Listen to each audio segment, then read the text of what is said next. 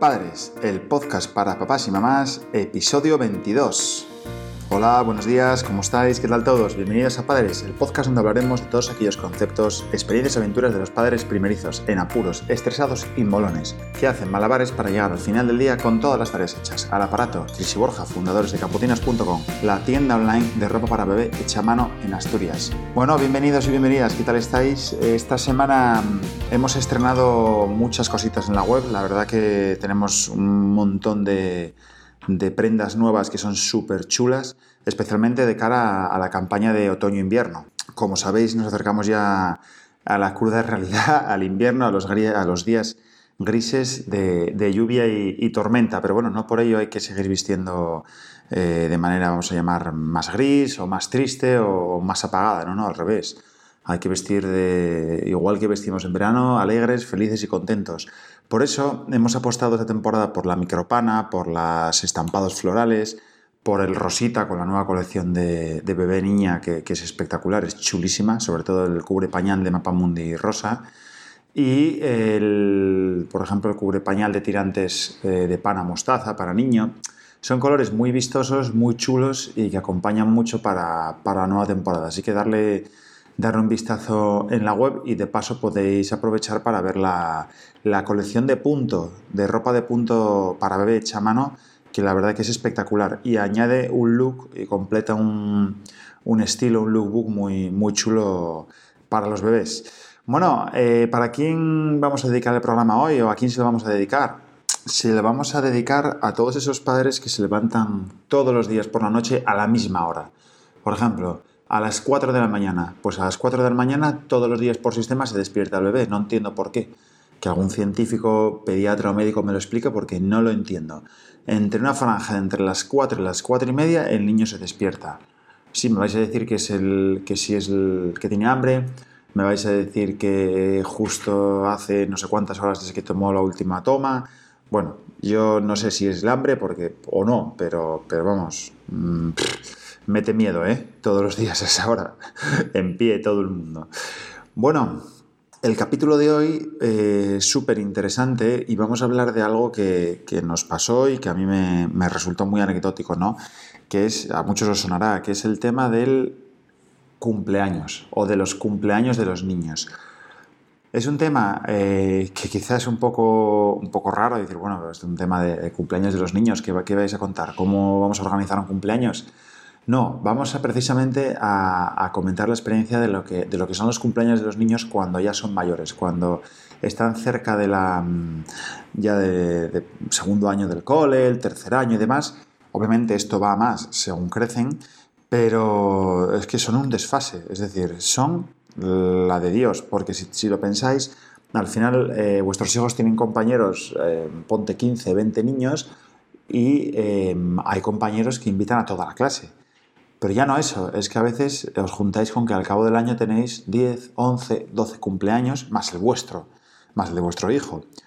Si lo echas en cálculos y haces números, te das cuenta que estás gastando un dineral en cumpleaños. Pero bueno, ya no es solo el dineral.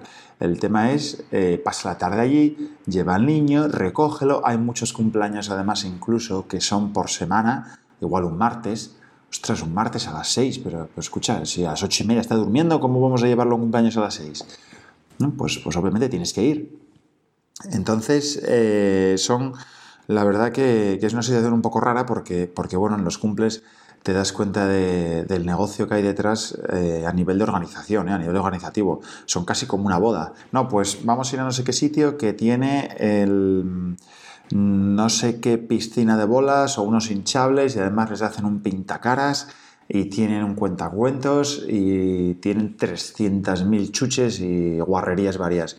Y luego llegan allí los niños y os habrá pasado, os habréis dado cuenta de que eh, no comen nada. Es decir, les ponen la merienda y comen dos patatitas, un poco de algún refresco y un par de gominolas y ala y el resto va todo para la basura. Lo tienen ya subcontratado esas empresas o esos eventos y, se lo ponen allí y lo tiran todo.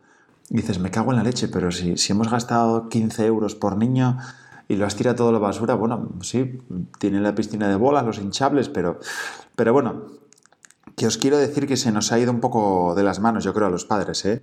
Yo no digo nada porque, porque obviamente cuando me toque celebrar el, nuestro, pues lo haremos así. Invitaremos a los compis que quieran el niño de su clase, a los amiguinos y, ya está. O sea, no, no queda otra. Estás en esa dinámica, ¿no? Pero recuerdo de lo que eran los cumpleaños cuando nosotros éramos pequeños. Ostras, eran de otra manera. Yo creo que se vivían, se vivían mejor. No sé si os acordáis, pero aquellos cumpleaños que se celebraban en casa Ostras, era meter a 15 niños en tu casa. Bueno, ya no te digo una casa, vamos a llamar de pueblo, un chalet o una casa de campo. Vamos, imagínate en un piso. Yo he ido a cumpleaños de mis compañeros en, pisos, ¿sabéis?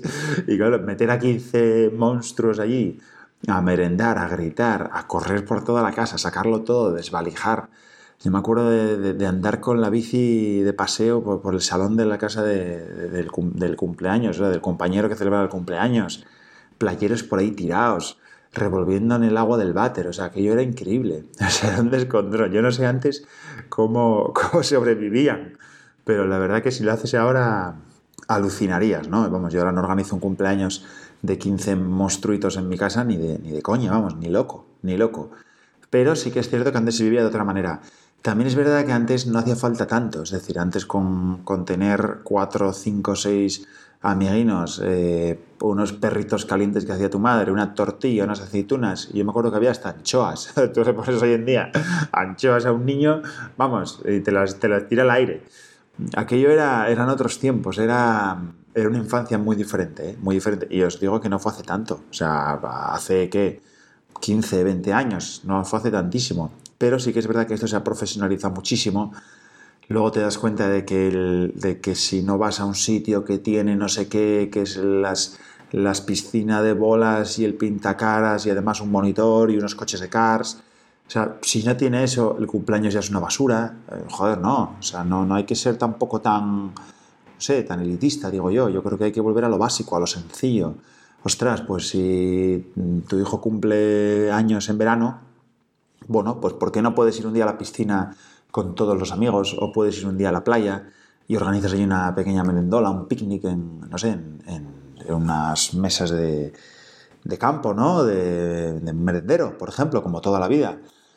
Yo creo que aunque nos empeñemos en, subcontratarlo y en ir a, sitios cerrados y eventos y demás, al final los niños donde mejor lo pasan es el aire libre. Lo pasan al aire libre espectacular, entre ellos destrozando, corriendo, gritando, libres, totalmente libres, no encorsetados en un sitio, tú estate aquí, no te salgas de esta zona de niños. No, yo creo que al final mm, sí que es cierto que para nosotros los padres es más cómodo irnos a, este sistema o este formato encorsetado donde pagas 10, 15 euros por niño, te lo dan todo hecho y te despreocupas.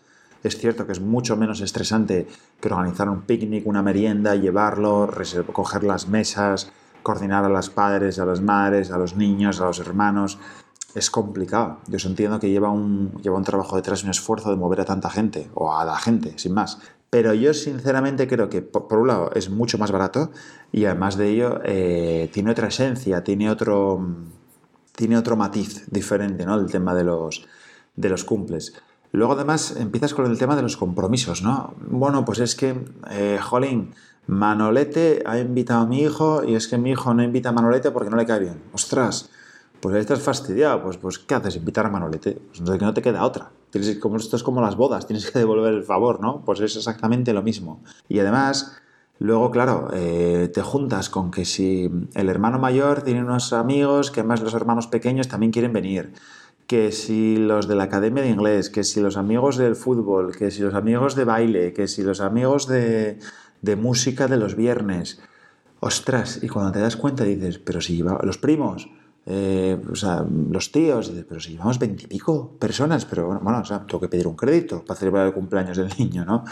Y luego, claro, también yo me he fijado que en muchos de estos sitios, estos eventos que se organizan para fiestas de cumples de niños, claro, los padres se quedan allí o nos quedamos.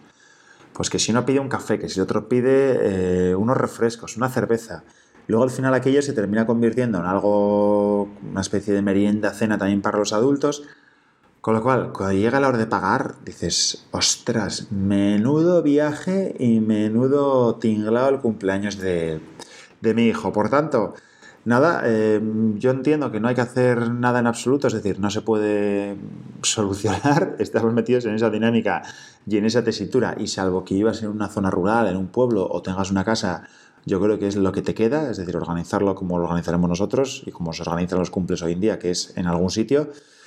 Eh, pagar a tanto por niño y sí, despreocuparte y bueno, intentar pasarlo lo mejor posible y, y sobre todo no gastar mucho, ¿no? Que al final, quieras o no, piensa que es una tarde sin más y, ostras, es un pico, ¿no?